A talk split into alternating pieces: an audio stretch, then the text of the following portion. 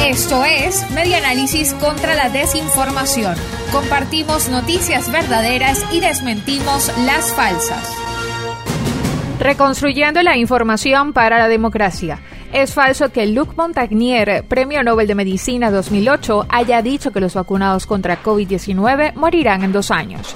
Una captura de un texto publicado por LifeSite con el título de Ganador de Premio Nobel, dos puntos. La vacunación masiva contra la COVID-19 es un error inaceptable que está creando las variantes va acompañado de un mensaje añadido que señala que las personas vacunadas morirán en dos años.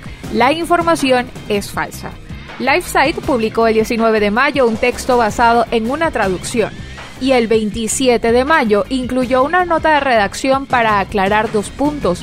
Uno de ellos referido a que Montagnier no dijo que todos los que recibieran vacunas COVID-19 experimentales morirían en dos años.